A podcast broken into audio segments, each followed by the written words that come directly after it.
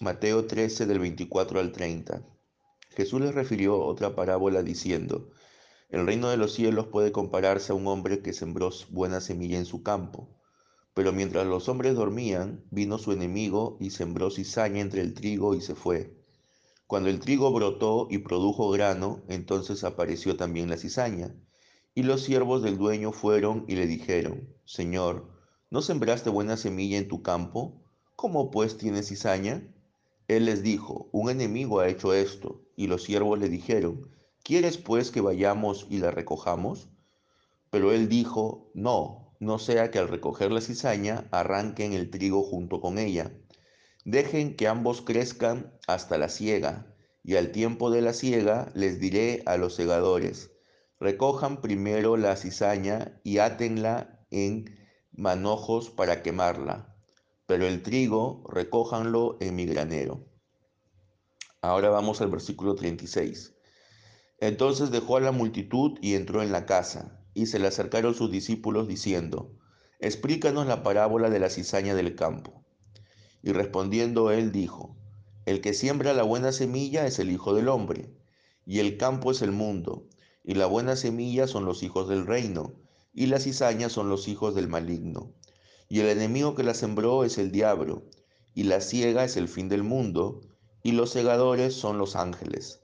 Por tanto, así como la cizaña se recoge y se quema en el fuego, de la misma manera, de la misma manera será en el fin del mundo.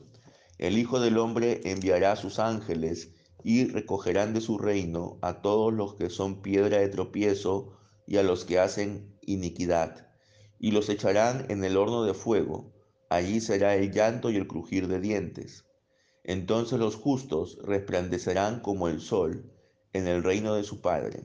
El que tiene oídos, que oiga. Amén. Esta parábola, hermanos, del tribu y la cizaña tiene tres aplicaciones. Una aplicación al contexto inmediato en el que Jesús estaba desarrollando. Otra aplicación a la iglesia en general y otra aplicación al mundo y al final de los tiempos. La primera aplicación que se da al contexto inmediato del ministerio de Jesús es de que los discípulos se preguntaban por qué si Jesús es el enviado de Dios, por qué si Jesús es quien da palabras de vida eterna, por qué hay tan poco hay tan poca aceptación de su mensaje. ¿Por qué la mayoría del pueblo rechaza el mensaje y empieza a levantarse en oposición contra el ministerio de Jesús? ¿no? Entonces allí es que Jesús les da esta parábola del trigo y la cizaña para hacerles entender de que todas estas personas que no aceptan el mensaje son cizaña. Y esta cizaña ha sido sembrada por el maligno, es decir, por el diablo es el diablo el principal enemigo de la causa de Cristo, el que está sembrando discordia y el que está poniendo en los corazones de las personas un rechazo para aceptar el mensaje de Cristo. Entonces, por lo tanto, eh, los discípulos tienen que ser conscientes de eso, que cuando ellos vayan a predicar el mensaje del reino de Dios, muchas personas no los van a querer aceptar, tanto producto de su propia naturaleza pecaminosa como de la influencia maligna que hay sobre ellos y que busca que el mensaje sea rechazado. Luego hay una aplicación para la iglesia, ¿no? La iglesia como cuerpo de Cristo también tiene trigo y también tiene cizaña. Pareciera de que eh, solamente la iglesia debería tener trigo, pero no es así. La iglesia es un cuerpo formado por personas y todas son pecadoras. Todas están en un proceso de santificación, de renovación de su mente. Y por lo tanto, al inicio, muchas personas no pueden ser identificadas claramente ya sea con el trigo o con la cizaña. No podemos decir a ciencia cierta quién es trigo y quién es cizaña, por lo que no nos corresponde a nosotros, como parte de la iglesia, el señalar y el condenar a ciertas personas. Nosotros lo que tenemos que hacer es eh, predicar el Evangelio, sembrar la buena semilla y al final de los tiempos será Cristo mismo, por medio de sus ángeles, quienes distingan claramente quién es trigo y quién es cizaña. Al final de la vida de una persona se puede ya determinar con certeza si realmente fue trigo o cizaña, de acuerdo a los frutos que dio. Pero al inicio es casi indistinguible. Entonces, si pretendemos ser una iglesia de puros, en la cual eh, solamente haya trigo, lo más probable es que en ese afán puritano de querer arrancar la cizaña, también arranquemos trigo. Y esa no es nuestra labor.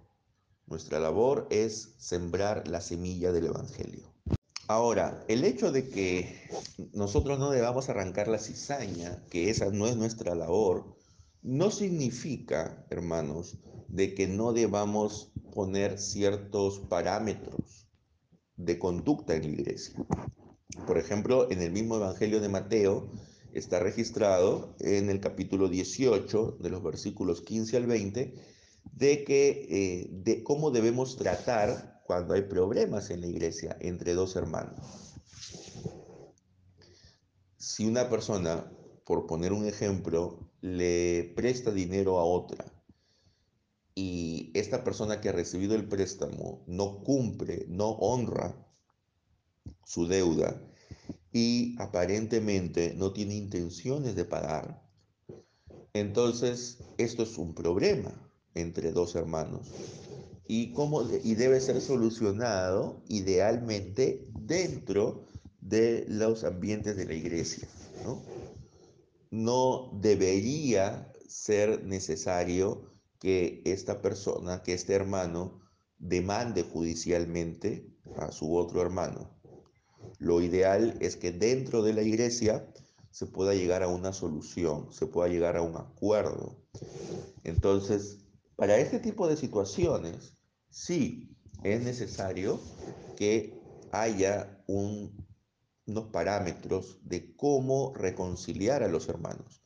Igualmente, ¿no? Si un hermano dijo algo de otro hermano que no es cierto, o que aún siendo cierto, de repente exageró en la forma como lo dijo, entonces también eh, hay parámetros de cómo solucionar estos problemas.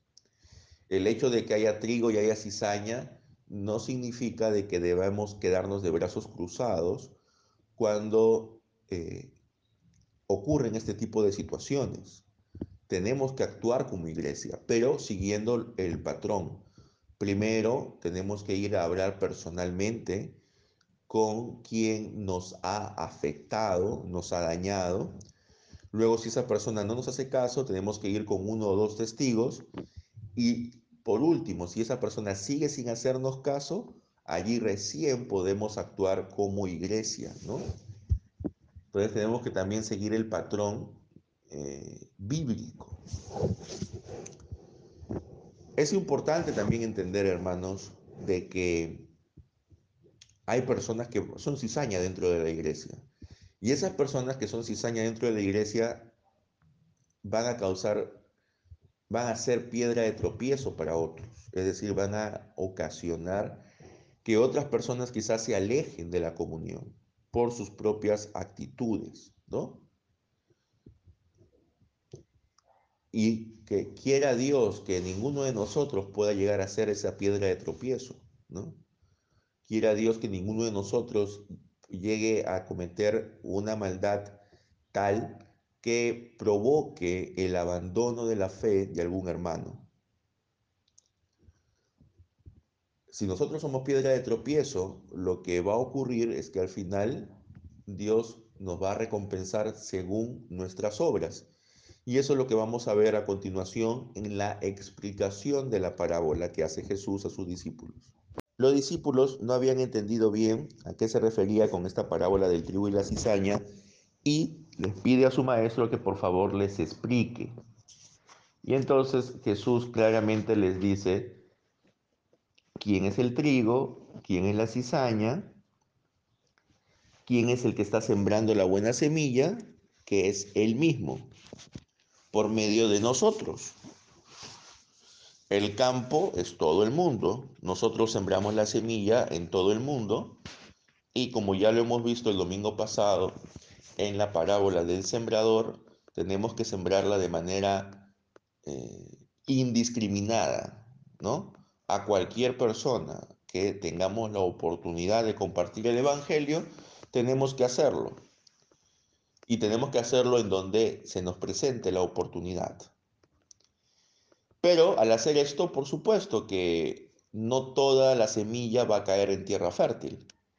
Y aún en la que cae en tierra fértil, quizás algunos de ellos no sean trigo, sino cizaña. Pero eso ya no nos corresponde a nosotros evaluar y juzgar. Eso ya le corresponderá a Dios. Entonces, el que siembra la buena semilla es Jesucristo, el Hijo del Hombre. Cuando aquí habla del Hijo del Hombre es un título mesiánico, que se está refiriendo a que Él es el enviado de Dios. Ese título, Hijo del Hombre, eh, inicia en el libro de Daniel. Entonces, el campo es el mundo. La buena semilla son los hijos del reino y las cizañas son los hijos del maligno. Quien siembra la cizaña es el enemigo, es decir, el diablo. Y la cosecha es el fin del mundo y los que cosechan son los ángeles. Entonces allí están interpretados cada elemento de la parábola. ¿Qué es lo que va a ocurrir con aquellos que son cizaña, pues al final ellos serán atados y quemados en el fuego. Así como la cizaña en el campo se recoge y se quema porque no sirve, ¿no?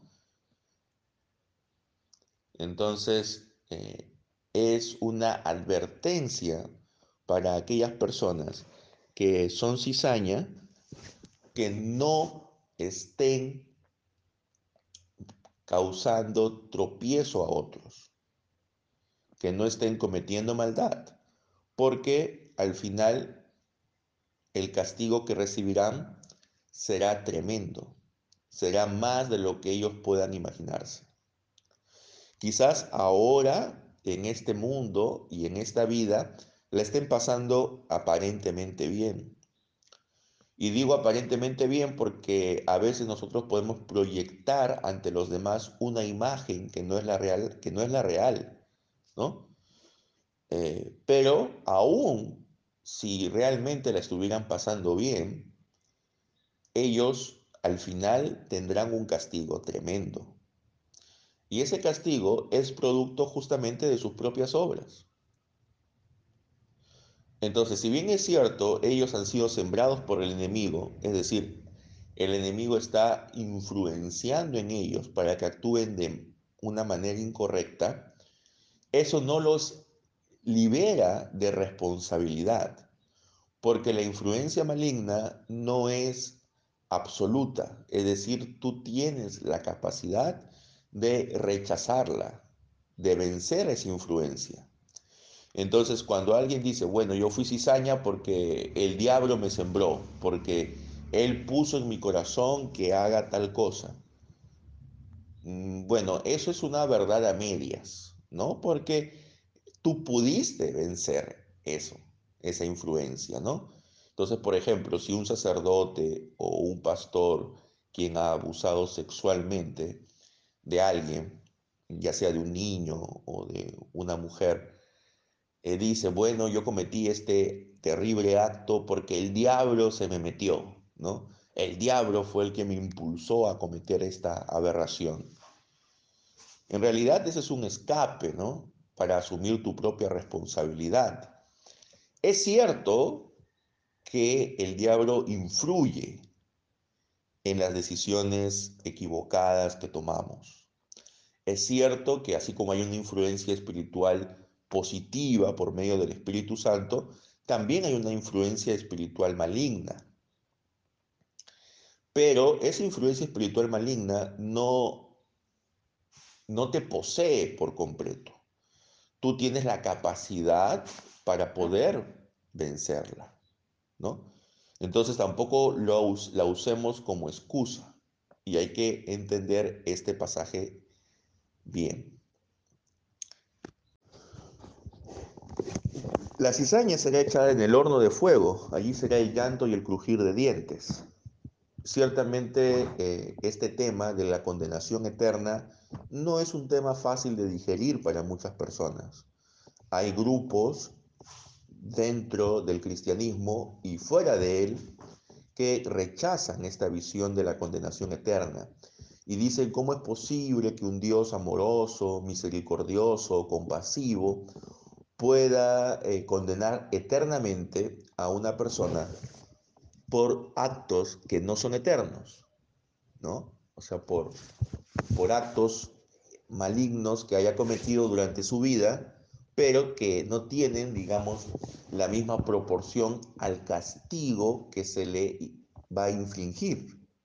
Entonces, y ellos empiezan a cuestionar, ¿no? Si esta condenación eterna fuera cierta, entonces Dios sería injusto, porque el castigo no es proporcional. Bueno, ante estas objeciones que se hacen, lo que podríamos decir es de que estar eternamente separados de la presencia de Dios ya de por sí es un gran castigo. Si bien es cierto, el, el horno de fuego es una imagen, es una figura, es un simbolismo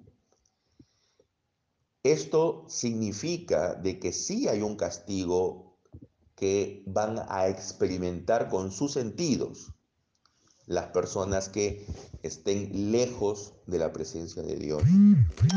Y esto es producto de sus propias obras. Ellos no van a poder echarle la culpa a nadie.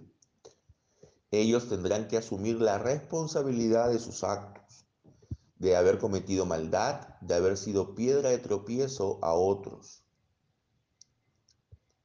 Tenemos que tener mucho cuidado, hermanos, en que nuestras actitudes, nuestras palabras y nuestros hechos no sean piedra de tropiezo para alguien más. En todo momento debemos estar alertas.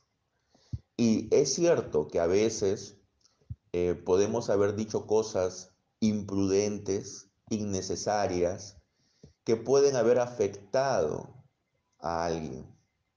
Creo que la mayoría en algún momento lo hemos, hemos dicho este tipo de cosas y debemos pedirle perdón a Dios porque hemos sido piedra de tropiezo para otros. Debemos ser personas justas y sabias debemos juzgar con justo juicio, de manera correcta, no de manera apresurada. No es nuestra labor el ser los que cosechan, nuestra labor es ser los que siembran. Y es Cristo Jesús mismo el que va a hacer que esa siembra sea productiva y el que va a hacer que la semilla encuentre y haga raíces en el corazón de las personas. No es nuestra labor el hacer que la semilla haga raíz, ni menos aún es nuestra labor el cosechar. Nuestra labor es simplemente el sembrar y debemos dejarle el resto a Dios.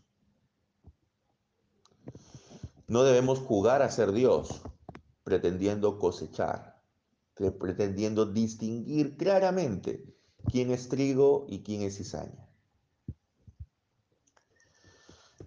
Y así como la cizaña será atada y será echada en el horno de fuego, donde van a arrepentirse amargamente por haber actuado de esa manera, por haber rechazado el mensaje de Cristo, ya sea de manera explícita o de manera implícita con sus actos, Así también los justos van a resplandecer como el sol en el reino del Padre.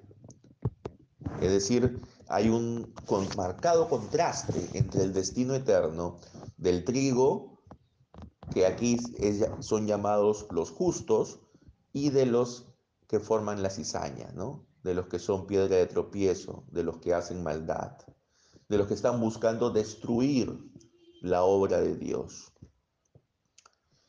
El contraste es claro en el destino eterno de ambos grupos. Ahora, la pregunta que cada uno tiene que hacerse es, ¿realmente estamos siendo trigo o por el contrario, estamos actuando como cizaña? Debemos tener en cuenta esto, hermanos. Y si realmente no estamos seguros si somos trigo o somos cizaña, pues lo que debemos hacer es pedirle a Dios que nos llene de su Santo Espíritu, que nos renueve cada día para que realmente podamos estar convencidos y confiados de que somos trigo que está dando buen fruto. Debemos evidenciar en nuestra vida los frutos del Espíritu Santo, que están listados en Gálatas capítulo 5, versículos 21 y 22. No debemos adaptarnos a este mundo, sino por el contrario, debemos estar en constante oposición a las modas de este mundo, porque son anticristianas. Para terminar, hermanos, en este pasaje nosotros vemos claramente la unión de dos temas, las consecuencias y la herencia. Jesús explica esta parábola claramente. Para los hijos del maligno la consecuencia es la muerte. Para los hijos del reino la consecuencia es vivir en el reino del Padre. Los hijos, la idea de usar hijos y padre nos hacen pensar de la herencia. Los justos, los trigos justos, crecen desde la semilla a la imagen del Padre Celestial.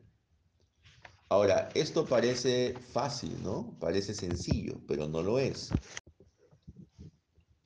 Ahora, ¿cómo esto encaja, hermanos, dentro de nuestro entendimiento del perdón?